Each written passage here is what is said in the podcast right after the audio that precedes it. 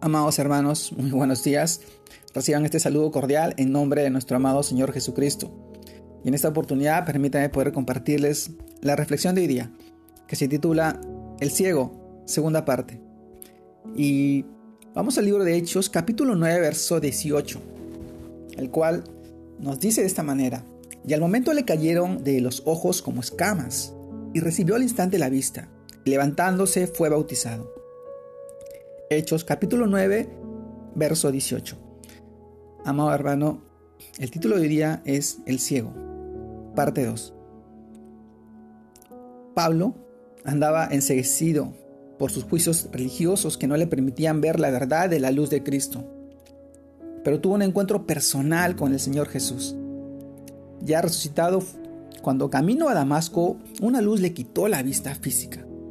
Pero en contraste, esa misma luz resplandeciente de Cristo le dio la verdadera vista.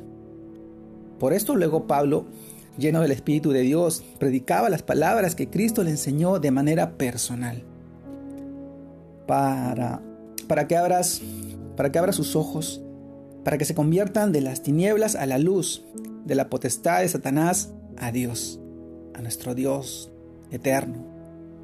Para que reciban por la fe que es en mi perdón de pecados y herencia entre los santificados. Esto lo encontramos en el libro de Hechos, capítulo 26, verso 18.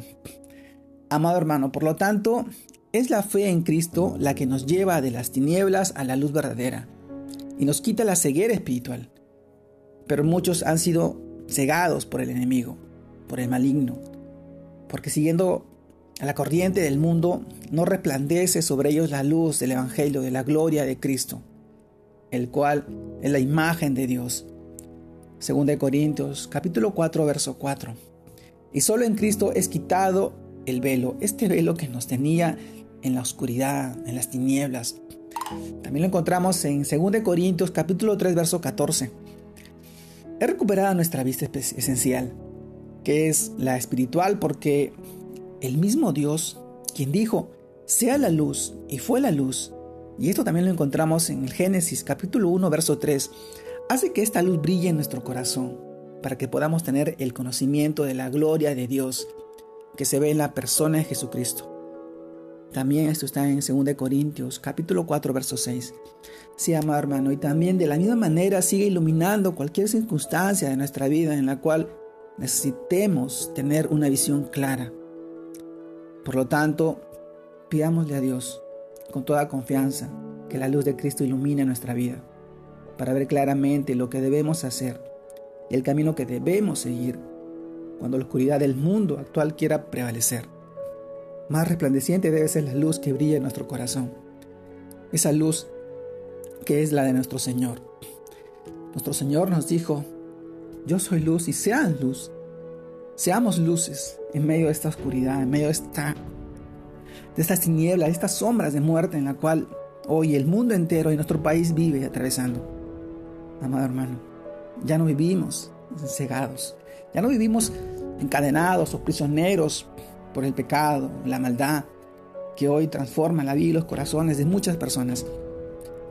Sigamos siendo esa luz que brille en cada persona que hoy necesita de nuestro Señor Jesucristo. Sigamos brillando para que el camino de esas personas puedan ver y ser más relucientes a través de la palabra de nuestro amado Señor Jesucristo. Él es el camino, Él es la verdad y Él es la vida eterna. Nosotros tenemos que brillar para que nuestros hermanos puedan ver el camino que nos lleva a nuestro Salvador, a nuestro Redentor, a nuestro amado Señor Jesucristo. Te mando un fuerte abrazo. Dios te guarde y te bendiga en este tiempo y en este día. Que sigas buscando al Señor, que sigas creciendo en su palabra, que sigas teniendo una relación personal con Él, para bendición de tu familia y tus hijos y tus seres queridos.